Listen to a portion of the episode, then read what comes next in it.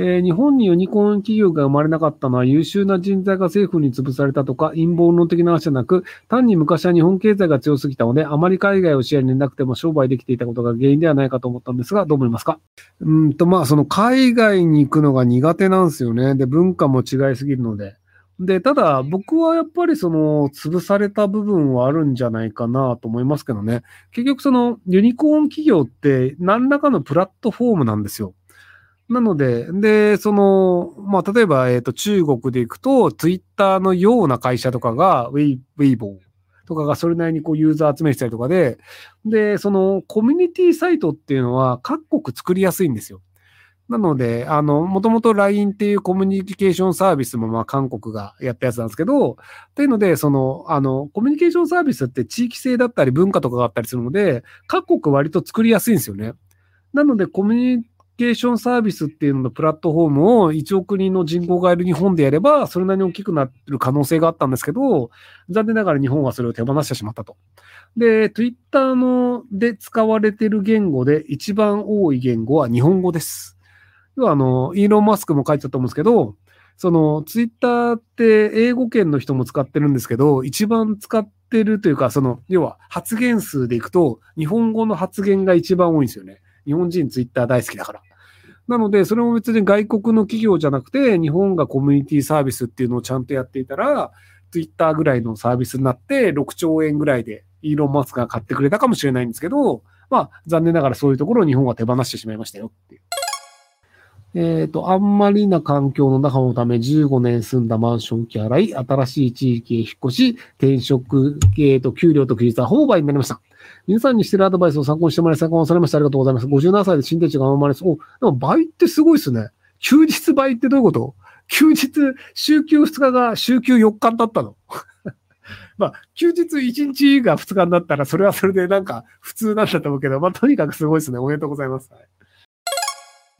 えっ、ー、と、私は公務員です。先日民間企業に勤める主人の源泉徴収書を見たら、年収が私と200万も差がありました。私の方が低いです。私が当時働いていた民間企業がブラックだったのですが、ただ辞めるのも悔しいので、独学で頑張って勉強して、公務員、かっこ社会人経験あり、大卒採用などになんだかとてもがっかりしました。公務員に未来ありますか？えっと、基本的に公務員の方が給料低いですよ。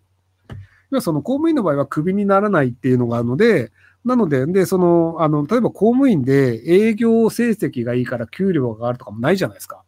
なので、同じ能力の人で同じような仕事をしているのであれば、民間の方が給料が高いのは当然です。それはその民間の方が会社が潰れる可能性があったりするので、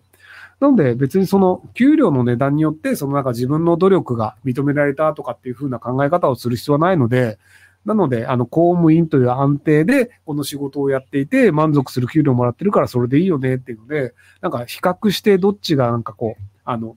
なんか意義があるかとか、別にがっかりする必要はないんじゃないかなと思うんですけど、あと、その、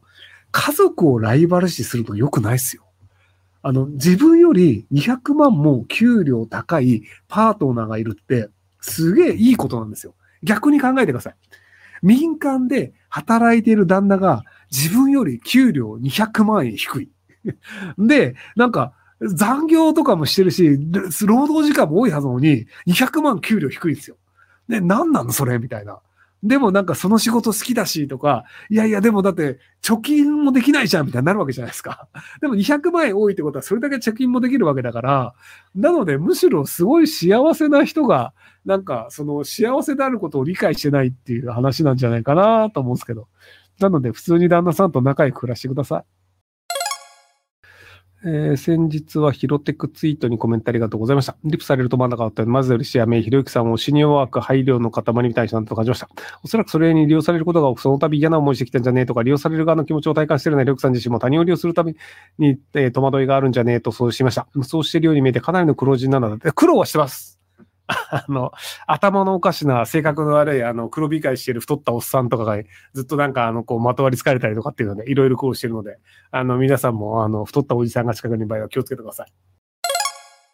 えー、ひろさんこんばんは。政府はいろいろな政策を提案するために財源として増税に言及しますが、そうではなく、各省庁の予算に優先順位を刻せ、新しい政策に予算が必要なら、優先順位下位のものを募集して調達すればと思いますが、いかがでしょうか。えっと、あの、厚生労働省の薬価に関しては確かそうしてるっぽいですよね。なので、あの、割とその、薬価に関して、その昔の高かったやつの値段を低くしたりとかで、ちゃんとその、あの、医療保険に関して使う額というのを調整するっていうのをやったりするんですよね。なので、あの、省庁単位の中では結構ちゃんとそういう調整ってやってるんですよ。で、ただその省庁を超えた場合は、じゃあそこにもう予算つけるぜっていうのを割と国会はやりがちなので、なので、じゃあその予算に関してどっからつけるっていう話になっちゃったんですよね。で、あの、少子化に関して財源がないから、じゃあ社会保険にするのかとか、そのなんか消費税を増税して、その少子化対策にするかなって話なんですけど、で、僕はそこは国債にした方がいいんじゃないかなっていう国民民主党の玉木さんが言ってる意見の方が、現実系正しいんじゃないかなと思う派です。はい。